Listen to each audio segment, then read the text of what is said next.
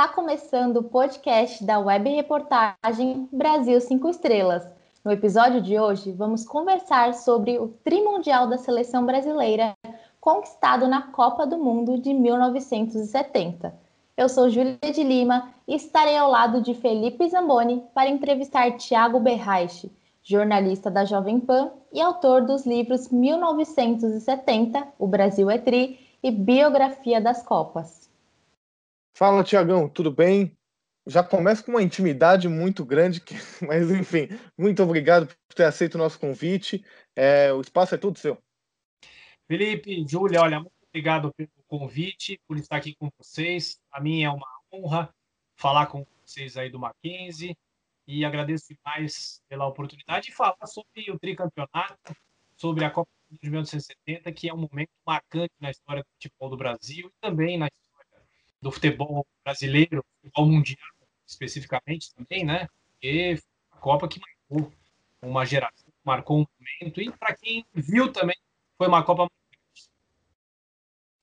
E essa Copa é muito especial também porque faz aniversário esse ano, né? 50 anos da conquista do Brasil, o Tri Mundial. E queria começar os trabalhos aqui perguntando para você o motivo de você ter escrito o livro sobre a Copa de 70. Obviamente você não acompanhou, não era nascido, é, mas eu imagino que foi uma Copa que, que te marcou por algum motivo e que você tem uma ótima lembrança. Eu queria que você comentasse um pouco sobre isso.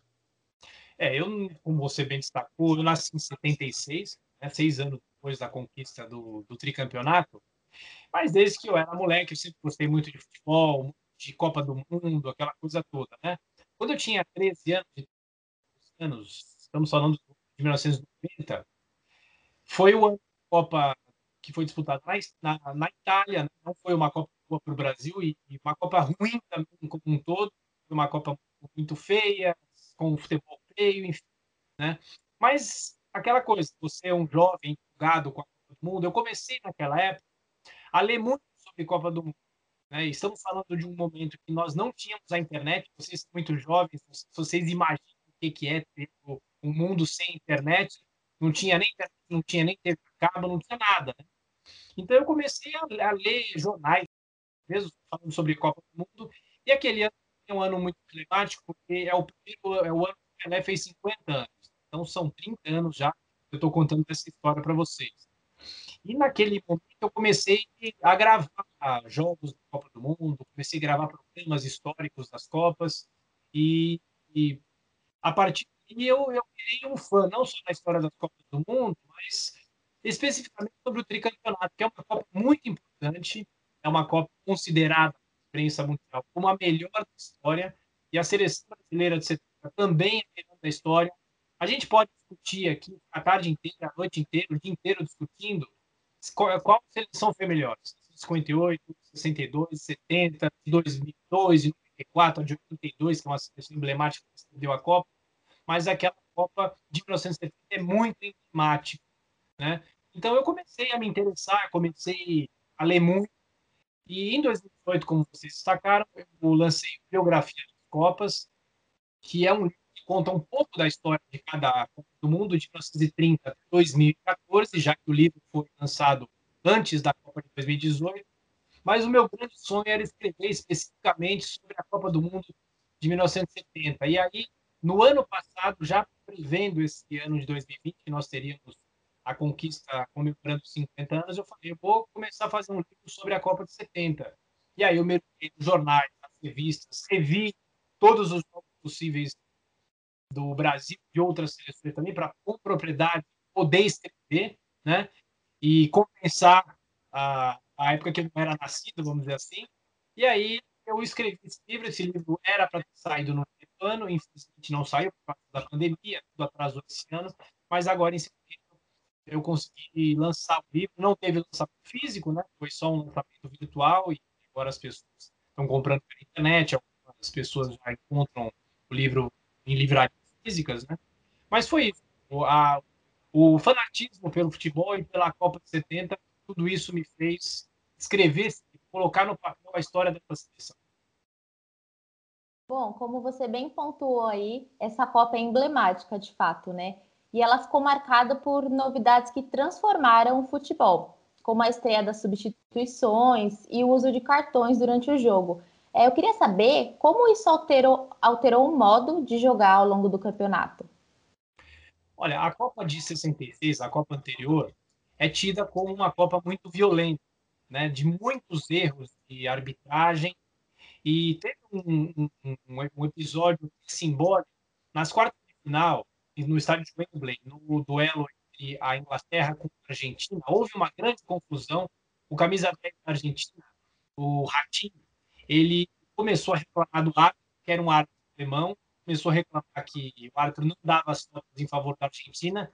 Aí teve uma hora do jogo que o, o, juiz perdeu a paciência e o expulsou. As expulsões, naquela época, em 1966, eram verbais, então o árbitro apenas fazia um sinal que o jogador estava fora. Só que ele não se conformou, o jogador não se conformou, chegou a pedir um intérprete para dizer que, que ele tinha entendido mal, o Ratinho tinha falado, mas e a partir daquela confusão, a FIFA começou a estudar algumas alternativas. O que podemos fazer para que os jogadores e árbitros se entendam dentro de campo? E aí eles implementaram os cartões amarelo e vermelho, amarelo é pertence, o vermelho é a expulsão. E também em relação às substituições, foi uma coisa importante, era muito comum até 1966 os jogadores se machucarem e muitas vezes eles não podiam continuar jogando campo, né? Ou alguns continuavam com o Pelé em 62, em 63, quando o Pelé se machucou, em 62 ele se machucou sozinho, em 66, por causa da violência dos adversários, o Pelé ficava fazendo número em campo, porque não tinha substituição, e era melhor manter um jogador em campo, pelo menos para atrapalhar alguma jogada, do que simplesmente ser tirado do campo e o time ficar com 10. Então a Copa 70 é muito emblemática, né? Isso fez com que a violência fosse freada, e tanto é que na Copa de 70 nós não tivemos um cartão vermelho cartão vermelho foi dado uma vez na Copa seguinte, a Copa de 74, né? Então, é uma Copa temática. Foi uma Copa de bom futebol, com muito menos violência do que a Copa de 63, e acho que aqui foi um, um avanço do futebol.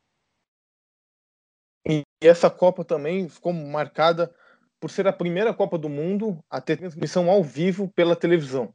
E aí eu queria te perguntar como isso, é, qual o impacto que isso teve é, para ser a primeira transmissão ao vivo no Brasil, onde o Brasil é campeão. Qual é o impacto na, no surgimento, ainda mais naquela época, de um nacionalismo, né, um crescimento de um nacionalismo e o crescimento da paixão é, pelo futebol, da paixão do futebol pelo, pelo brasileiro? É, a Copa de 70, como você destacou, ela é emblemática também por causa disso. É a primeira Copa do Mundo ao vivo via satélite para todo o planeta. Né?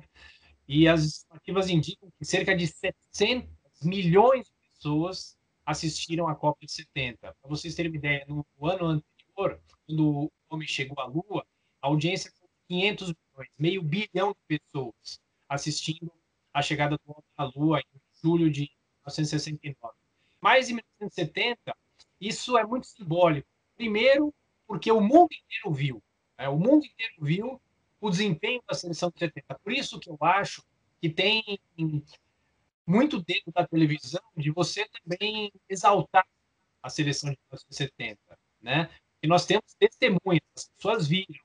A Copa de 58, por exemplo, que, a, que o Brasil ganhou, a Europa viu ao vivo, mas não por satélite, por causa da proximidade do, do continente. 12 países viram ao vivo Copa de 1958.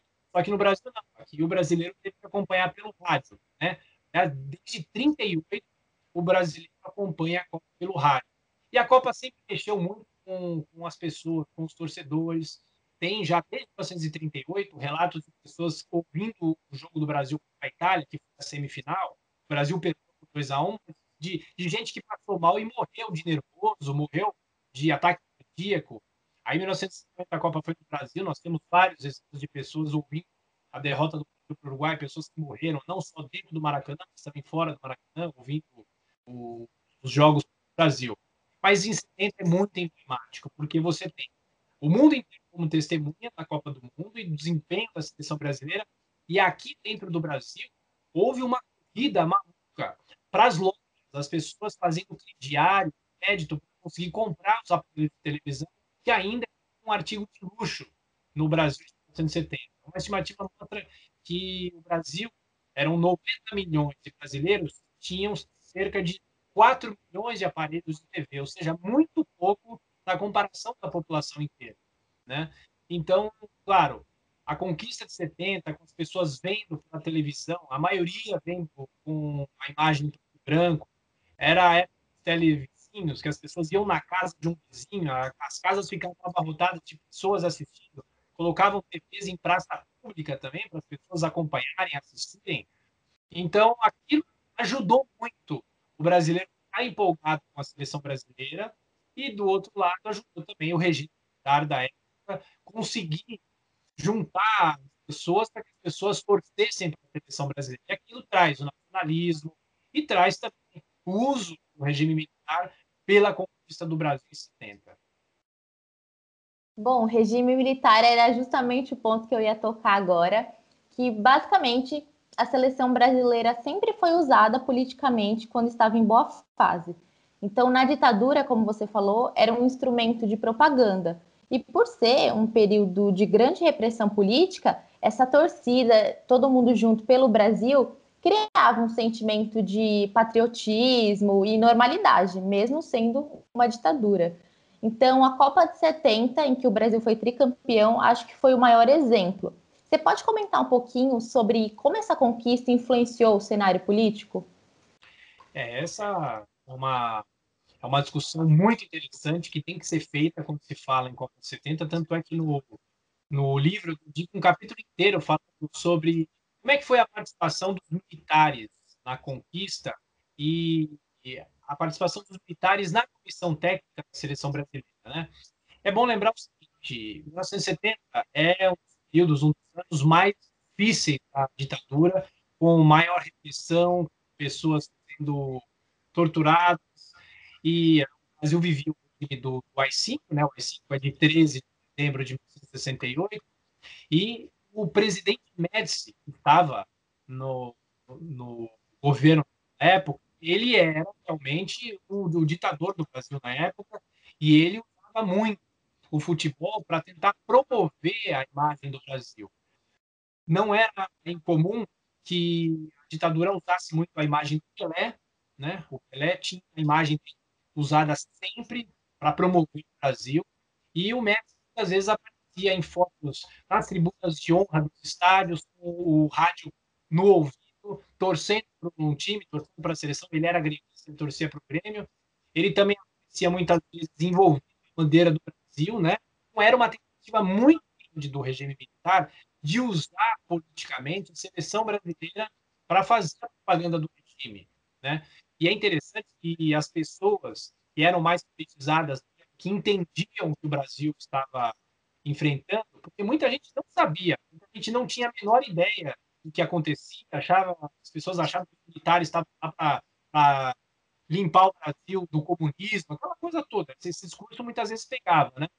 Então, muita gente que tinha consciência da política e que o Brasil estava vivendo, essas pessoas, antes de começar a Copa, diziam que iam torcer contra a seleção brasileira. Ah, vou torcer contra, porque se o Brasil ganhar, o regime militar vai utilizar conquista politicamente, para dizer Brasil ame o peixe, o Brasil, ninguém segura esse país, isso aqui é o melhor país do mundo.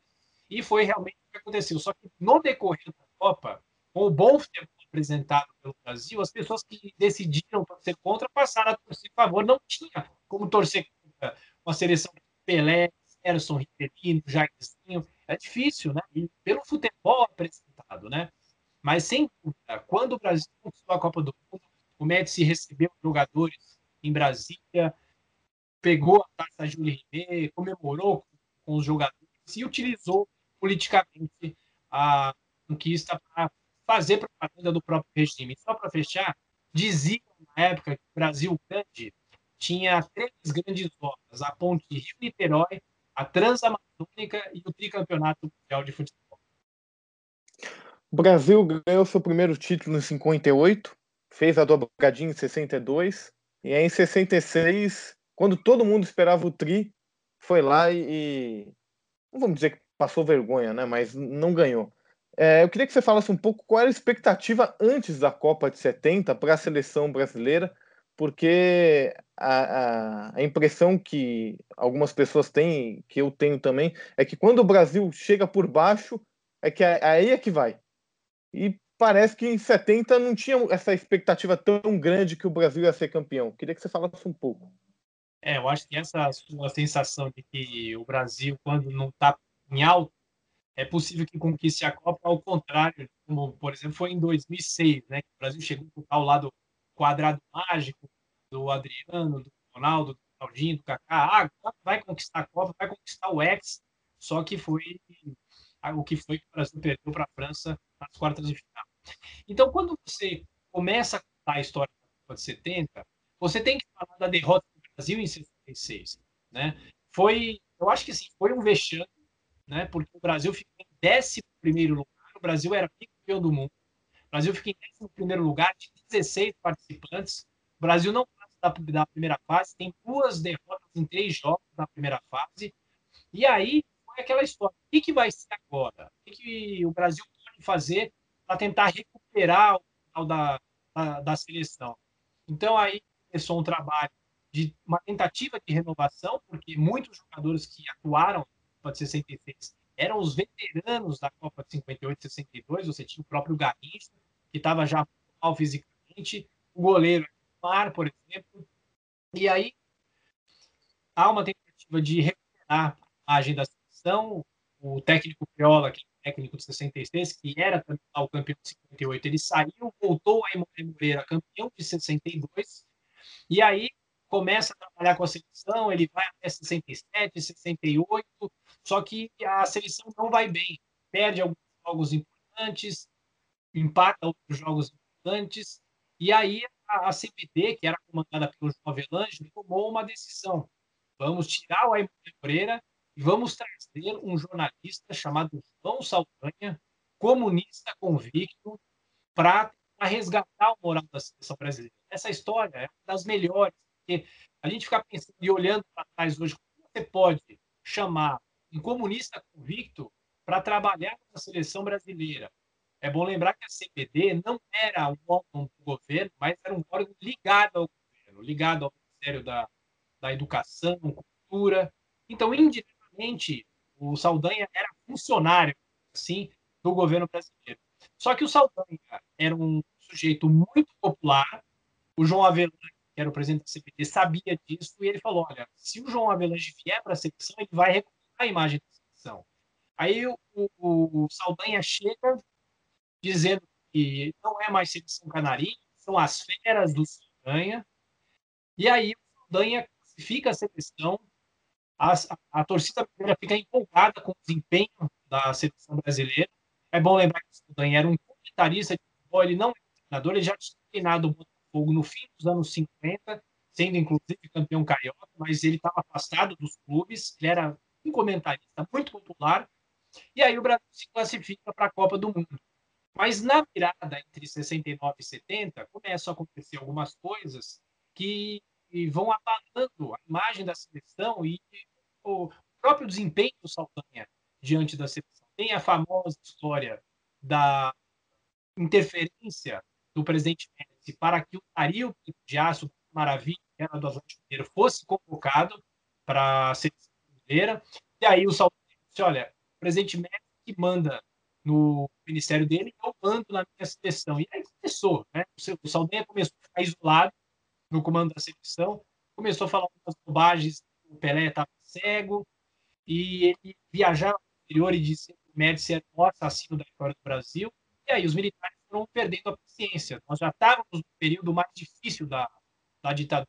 Estamos falando nos anos, no fim dos anos 60, 69 para 1970. Já tínhamos o AI-5, era a transição do governo do Rossi Silva para o Médici.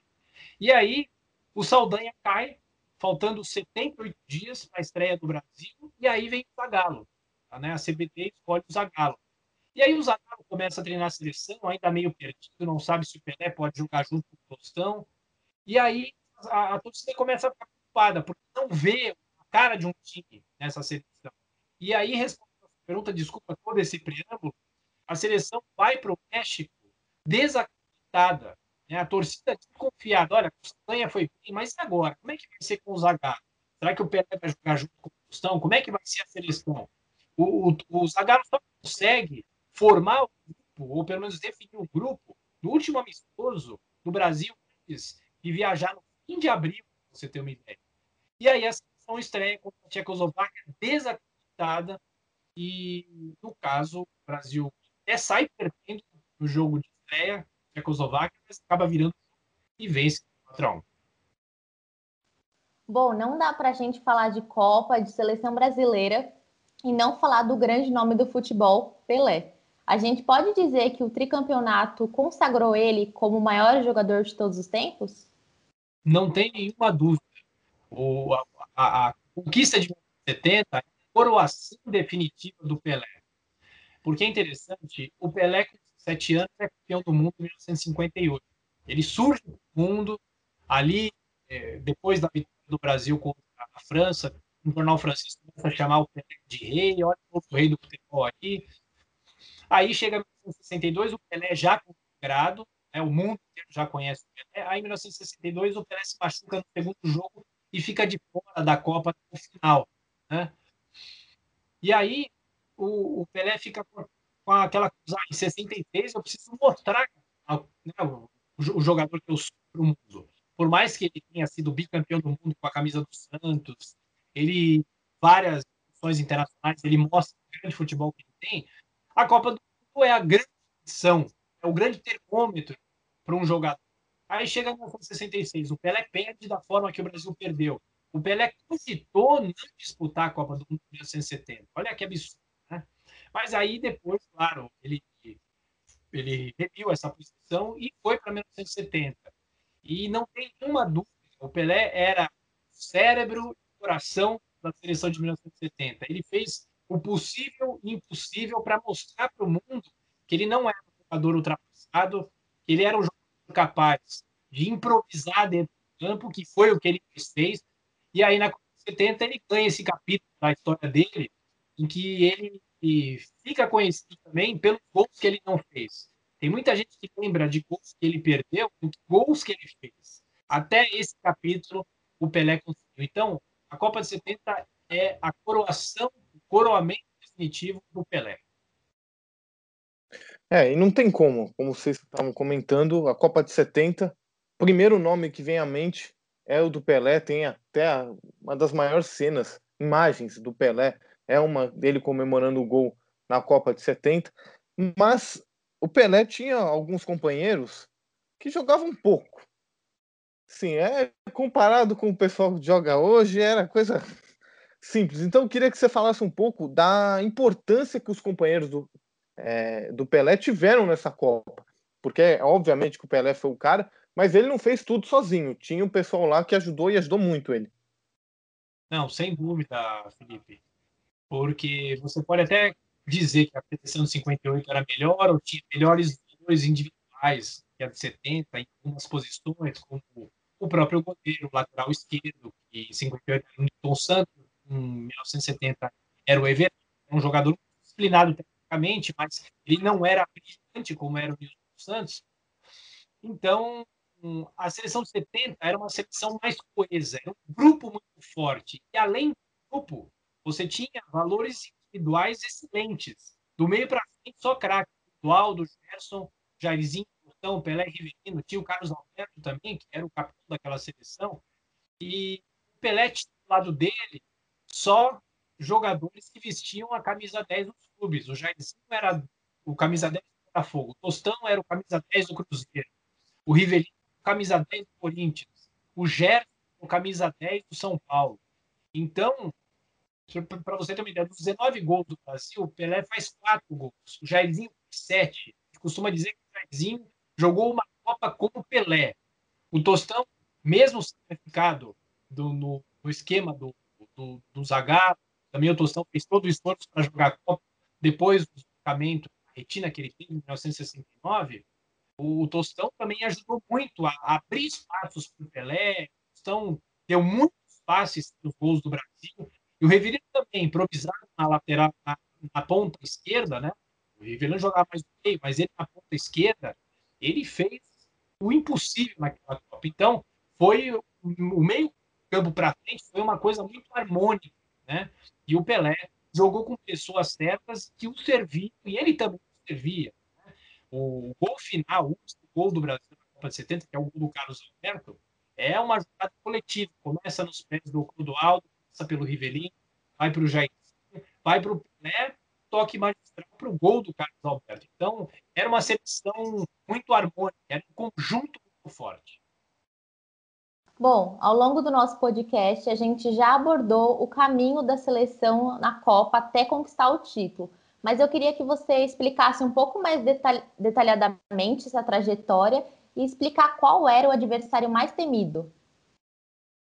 Olha, ao contrário de hoje, nós temos uma, uma, uma fase eliminatória de pontos corridos em que todos a América do Sul se enfrentam contra todos.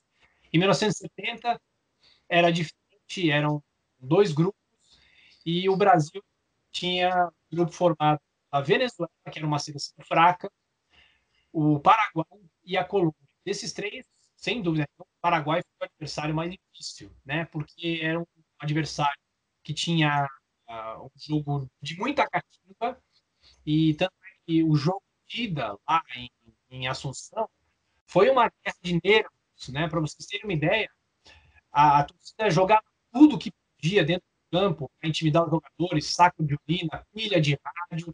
E o João Saldanha, preocupado com a pressão da torcida, o que, que ele fez? O ônibus chegou em frente ao estádio, que é o atual defensor então, Chaco, né?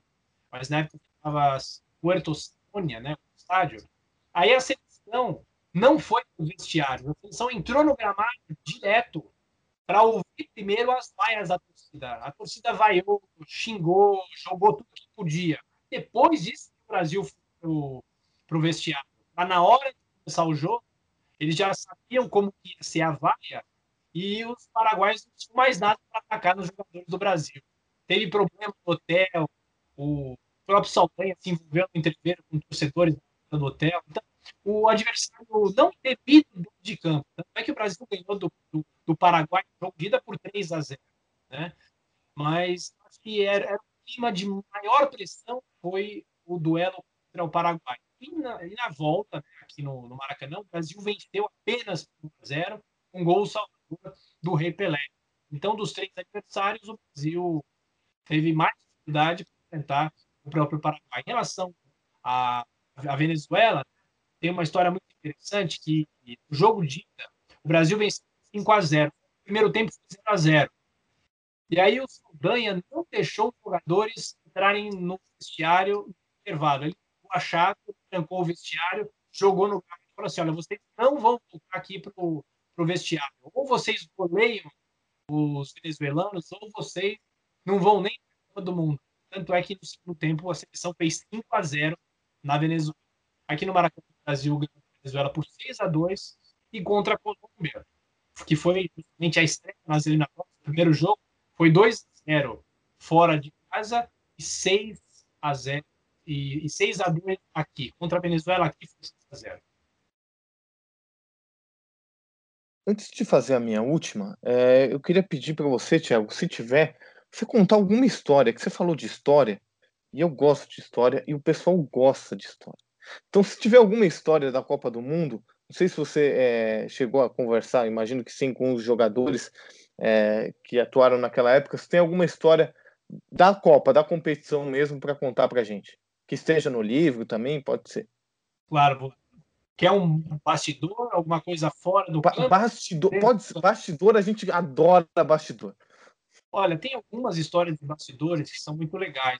Né? E, e o que eu acho legal, no caso desse resgate da história que está no livro, o, o, mais legal é você se debruçar nos jornais, nas revistas da época e nas narrações do rádio da época para buscar alguma informação que eventualmente ficou perdida no tempo, né? Então, eu cito um bastidor, fato que aconteceu depois do jogo contra a Inglaterra, que é o segundo jogo do Brasil na Copa, pela fase de grupos, né? Que é um jogo muito simbólico, que dentro de estavam as duas seleções campeãs das três Copas anteriores. E é um jogo simbólico, porque ou o Brasil do futebol arte ia vencer, ou a Inglaterra, que representava o futebol força da Europa, poderia vencer. Claro que o jogo poderia empatar, mas enfim, era o tira-teima de o, o, Brasil sendo representante do futebol arte e a Inglaterra representante do futebol europeu, campeão da Copa de 66, com jogos marcados pela violência e pelos erros de arbitragem, né?